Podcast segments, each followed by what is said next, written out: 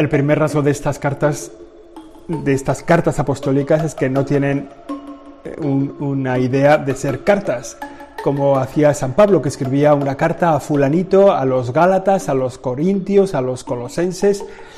Es más bien una exposición que hace el autor sobre una cuestión de, de, actualidad. Sería casi como un sermón, más o menos.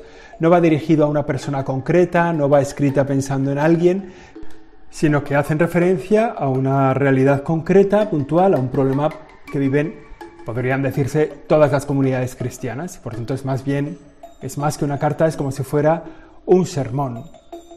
El, tema es defender la pureza de la fe. El, objetivo de, estas cartas es defender la pureza de la fe ir haciendo un poco de luz, echando un poco de luz sobre las herejías que van surgiendo en las comunidades cristianas.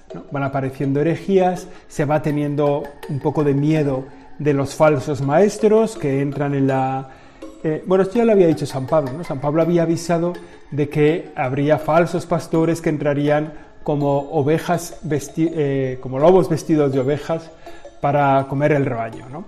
Bueno, pues esto que ya pasaba entonces motiva que se escriban cartas eh, los apóstoles escriban cartas para avisar sobre cosas puntuales.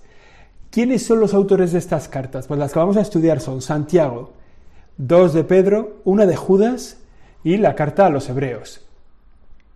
Es interesante, bueno, es una cosa importante saber que la carta de Judas se refiere a Judas Tadeo, el pobre Judas que se quedó sin que nadie llevara su nombre porque tenía un colega que se llamaba Judas y traicionó al Señor, Judas Iscariote. Pero este Judas Tadeo es uno de los apóstoles menos conocido, pero también hizo su labor, también escribió cartas y es la carta de Judas, Judas Tadeo.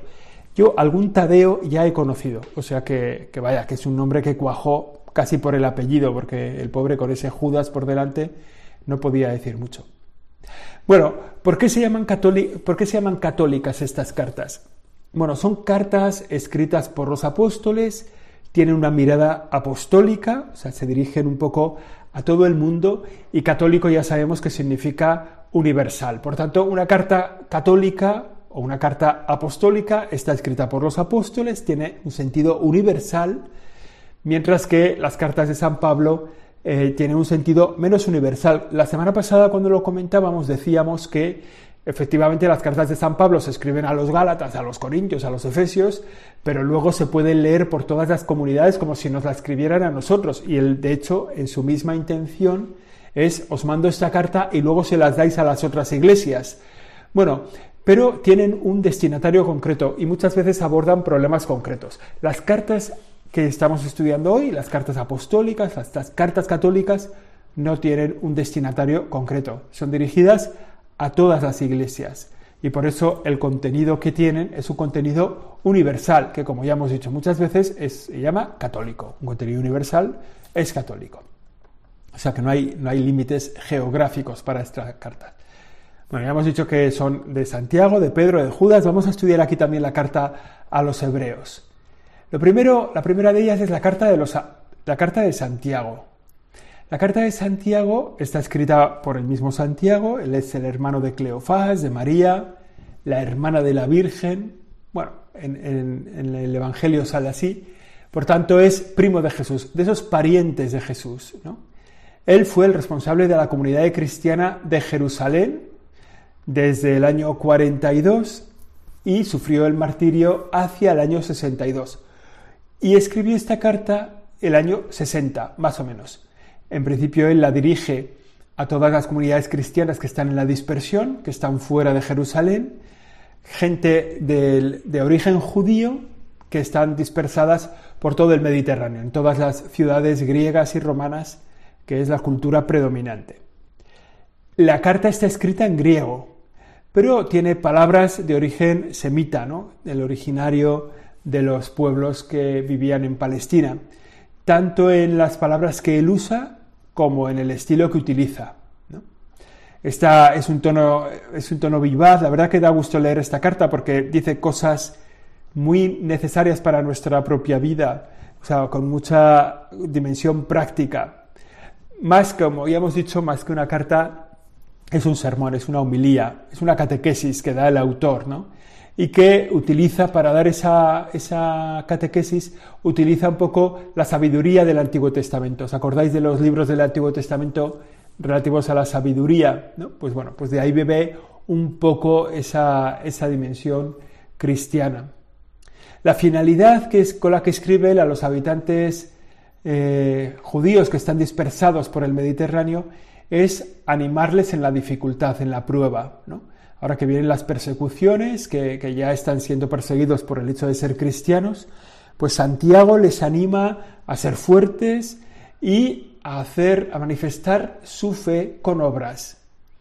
Este es uno de los puntos que lo escucharemos muchas veces de la carta de Santiago. Una fe sin obras es una fe muerta. Y esto es una de las cosas que nos repetimos muchas veces entre nosotros, ¿no? Y que la escuchamos muchas veces en el sermón del domingo. Una fe sin obras es una fe muerta. Hay que vivir las virtudes cristianas. Hay que ser pacientes, hay que cuidar a los pobres y necesitados, hay que huir de la avaricia, ser generosos, huir de... Hay, hay un capítulo muy bueno sobre la lengua, ¿no? La lengua como no la lengua, el idioma que hablas, no, más bien la lengua como lugar por donde te entra el mal. Quiero decir que la lengua es lo que tantas veces utilizamos para la crítica, para la murmuración, para la maledicencia, ahora diríamos también para las fake news. Bueno, pues Santiago escribe esta carta con cositas muy prácticas, muy bien fundamentadas. Siempre con, ese, con esa base importante, ese mensaje fundamental, la fe sin obras es una fe muerta. Las cartas de Pedro. ¿no? El autor de la carta es el mismo Pedro, la piedra sobre la que Jesús fundaría la iglesia, había fundado la iglesia, y compone sus cartas al final de su vida. ¿eh? Los años 64, 67, él ya está camino casi del martirio. Las escribe pensando en los cristianos del Asia Menor, gente que no tienen origen judío, el Asia Menor es la actual Turquía gente que no tienen origen judío, que habían sido evangelizados por San Pablo, y San Pedro les escribe estas cartas para manifestarles eh, bueno, la cercanía y para ponerles en guardia para vivir bien el Evangelio. De hecho, la primera carta es un resumen del... Están escritas en griego todas, ¿eh? Ya sabéis que es un poco el idioma habitual eh, de todo el arco mediterráneo para manifestarse unos a otros. El otro día me encontré con un amigo al que yo le di catequesis de pequeño, que ahora resulta que es profesor de latín, profesor de griego, y se dedica al latín hablado. Y me contaba cuánto había sido, cuánto se había tardado en el mundo romano en, incorporar el latín para, el habla, que la gente eh, utilizaba el griego en, en, todo ese arco, ¿no? Bueno, el asunto es que esa primera carta es un resumen del Nuevo Testamento sobre la fe cristiana, el centro de la fe cristiana, y sobre cómo se vive conforme a esa fe cristiana. Está escrita en un tono poco martirial, porque está escrita en un tono muy entusiasta, muy alegre, o sea, muy poderoso. ¿no? La segunda carta eh, también eh, va alternando momentos en los que expone la fe cristiana, hay momentos de exhortación a vivir esa vida cristiana y los puntos de, bueno, de, conflicto que esa fe cristiana está teniendo en ese momento. ¿no? Entonces hay momentos como de gran subidón de San Pedro, del autor, y hay otras veces que está un poco más plano o un tono más solemne. Bueno, esta segunda carta es un poco carta testamento. ¿eh? Parece que el San Pedro ya va viendo un poco eh, que se acerca a su martirio, que se acerca a su final, y es como una carta de recomendación final a los fieles cristianos para darles las últimas recomendaciones, para que mantengan la fe, para que se mantengan unidos unos a otros, para que tengan cuidado con, los peligros que amenazan a la vida cristiana y les, les conforta, les anima a vivir en la seguridad de que Dios está cuidando de nuestro futuro. Es un tiempo muy apropiado para leer esta segunda carta de San Pedro.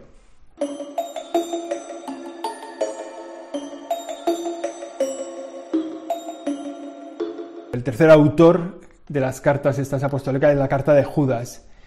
Es el apóstol Judas Tadeo el que la escribe, es hermano de Santiago y también compone su carta en esa década, ¿no? En la década de los años 62, 67, bueno, se dirige a, los cristianos que vienen del judaísmo, que estaban también dispersos por territorios del Imperio Romano. Si os acordáis, había habido una ya persecución importante, el ambiente en la Tierra Santa ya no es bueno, ¿no? El Imperio Romano va tomando posesión, acordados de que en el año 70 Jerusalén es destruida por los romanos. Por tanto, los judíos cristianizados han ido saliendo de la ciudad, de esa tierra, y se han ido extendiendo por todos los territorios del Imperio Romano. Y entonces eh, lo que les hace la carta que les escribe Judas, que escribe a todos ellos, es ponerles en alerta contra los falsos maestros de la verdad. ¿vale? O sea, es el aviso de decir, cuidado con quien os enseña la vida cristiana. Es un aviso a todos. Está escrito en griego, pero ya es como si fuera un, folleto de herejías, ¿no? diciendo, oye, cuidado con estos, cuidado con estos, cuidado con estos, y va haciendo una lectura de la vida cristiana. Recuerda los, los tiempos pasados y da, mm, como se dice ahora, da caña a los falsos maestros. ¿no? Es, es una llamada a los cristianos que vienen del judaísmo, que están por todo el Mediterráneo, animándoles a tener mucho ojo con los falsos maestros que ponen en peligro la fe cristiana. La cuarta carta, la cuarta es la carta a los hebreos. Este es un escrito, en realidad todos los escritos de estos que estamos hablando hoy, de las cartas apostólicas, eh, son muy distintos. Es que casi lo único que les une es el hecho de que no son escritos por San Pablo, ¿no? Y luego cada uno se dirige a una gente, escribe de un modo concreto, tiene un mensaje. Entre las cartas raras es la carta a los hebreos. Es muy importante desde el punto de vista doctrinal, de la doctrina católica, ¿no? de la teología católica. Y hoy tiene mucho interés, o sea, se estudia muchísimo. Está dentro del canon de los libros inspirados, se, se, apuntó a San Pablo, durante mucho tiempo se apuntó a San Pablo esta carta a los hebreos, sin embargo no parece que sea así, no se puede confirmar que sea de San Pablo, más bien lo contrario. Es fue ya muy conocida y muy utilizada por Clemente Romano, que es al final del siglo I. O sea, en el año 95 ya Clemente Romano cita mucho esta carta a los hebreos, que tampoco tiene ese nombre propio. ¿eh? O sea, es, una exposición doctrinal que no, que, no se, que no se puede llamar así, pero que ha acogido ese nombre, de carta a los hebreos. Hasta tal punto la cita Clemente Romano que algún autor de los primeros siglos dijo que el autor en realidad era Clemente Romano. Bueno, no se sabe. Es una carta de la época apostólica, esto consta históricamente y por eso la podemos estudiar hoy. Durante siglos, ya he dicho, ha sido atribuida a San Pablo, pero ya a principios del siglo XIX ya se vio que, que no podía ser de San Pablo. Cuando se compara con las otras cartas, las diferencias son muy grandes. ¿no? Si os acordáis, San Pablo siempre tenía un saludo inicial, decía él quién era, decía a quién iba dirigida esta, carta. Todo en esta otra es un tono más bien de sermón, de homilía. ¿vale? No pone a quién va dirigida, no pone quién es el autor. Entonces, las diferencias con las de San Pablo son muy grandes. A diferencia de lo que ha sucedido también con las, con las otras de, cartas de San Pablo, que fueron inmediatamente acogidas como canónicas, la carta a los hebreos siempre dio muchas dudas, ¿no? si sería canónica, o sea, si pertenecería, se podría incluir en la Biblia o no. Ahora eso ya es un tema cerrado y es un tema claro. Pero durante tiempo, así como todo lo que venía de San Pablo estaba claro, esta quedó un poco en el aire. Como decimos, la estructura es distinta de las cartas de San Pablo, que siempre hablaba de un saludo, una despedida, datos para conocer a quién se estaba dirigiendo, pues este no, este ni tiene saludo, ni tiene despedida, y todo es un rollo, un rollo iba a decir, un plan bastante genérico, ¿vale? Sin concretar ni lugares ni personas. Por tanto, como hemos dicho, ¿eh? es más una homilía, es más una catequesis está dirigida a personas que conocen bien el Antiguo Testamento, que están relacionados con los ritos, con, la, con el culto judío, con el sacerdocio judío, con los antiguos sacrificios, y explica muy bien el sacerdocio de Cristo. Por tanto, los lectores, la persona a las que se dirigen, por eso se titula así la carta a los hebreos, tienen que ser conocedores en profundidad del Antiguo Testamento, que se han hecho cristianos, y a los que se les explica la diferencia entre un culto y el otro culto, entre un sacerdocio y el sacerdocio cristiano, entre la figura de Jesús y la de Moisés. Bueno, quizá por esto, o sea, quizá hay, una teoría por ahí que dice que quizá esta carta se dirige a un grupo de sacerdotes judíos que se han convertido al cristianismo y que con las persecuciones tuvieron que huir de, Jerusalén y formaron un grupo un poco cerrado, ¿no? En alguna ciudad del área mediterránea, ¿no? En Palestina, se cerraron como una comunidad y parece que es una carta, podría ser una carta dirigida a ellos. Y eso justificaría ese tono tan dirigido a sacerdotes, al sacerdocio antiguo, al nuevo sacerdocio, al culto, a la celebración, a la liturgia. Bueno, es una posibilidad, pero ya digo que no está nada claro, ni el autor ni los destinatarios. El tema central de esta carta a los hebreos es la figura de Jesucristo. El comienzo de la carta de los hebreos es muy significativo. Dice que en esta etapa final de la historia Dios ha hablado a través del Hijo y empieza diciendo, a través de Jesús, Él es reflejo de su gloria, impronta de su ser. Él sostiene el universo con su palabra poderosa y habiendo realizado la purificación de los pecados, está sentado a la derecha de la majestad en las alturas. es una forma de empezar este texto bastante poderosa. La carta a los hebreos, ya hemos dicho. El tema central es Jesucristo, la centralidad de Jesucristo, la persona de Jesucristo. En estos versículos ya se anuncia la idea básica que dirige toda la carta a los hebreos, que es la comparación entre la antigua alianza y la nueva alianza, haciendo resaltar la superioridad manifiesta de la nueva alianza sobre la antigua. Dios habló antes a través de los profetas, ahora nos ha hablado a través de su Hijo, a quien ha constituido heredero de todo. Por tanto, ese es el, sentido que tiene esta carta. Los temas sobre el sacerdocio y el sacrificio de Cristo están muy desarrollados, de forma que esta carta se estudia mucho en el ámbito de la formación de los sacerdotes, para explicar bien cuál es el sentido del culto, de la nueva liturgia, de la celebración de la Iglesia, del sentido sacrificial de la muerte de Jesucristo en la cruz pero todos estos puntos, esta doctrina, está, eh, digamos, orientada a una finalidad práctica, que es conseguir que los que escuchan o los que leen esta carta a los hebreos permanezcan fieles a la nueva alianza, se den cuenta de la grandeza de la nueva alianza, de la nueva alianza en Jesucristo, y se mantengan unidos a esta nueva alianza.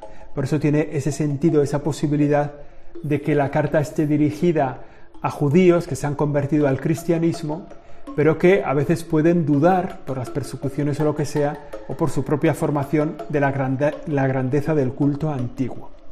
Bueno, pues este ha sido el siempre aprendiendo de esta semana. Nos hemos dirigido a las cartas apostólicas. Hemos, hemos hablado de esas cartas que son la de Santiago, las dos de Pedro, la de Judas y la carta a los hebreos. La semana que viene acabaremos con la Biblia que será, estará centrada en la figura de San Juan. Ya hablamos del Evangelio de San Juan, hablaremos ahora de tres cartas pequeñitas que escribe también San Juan y del Apocalipsis, ese libro extraño, el libro de la revelación, donde Dios se manifiesta, manifiesta qué ocurrirá al final de los tiempos en un lenguaje tan complicado. Siempre aprendiendo, capítulo número 52. Yo soy José Chovera. La semana que viene nos volvemos a escuchar si Dios quiere y si tú también quieres, claro. Gracias. Siempre aprendiendo. Siempre aprendiendo. Con José Chovera.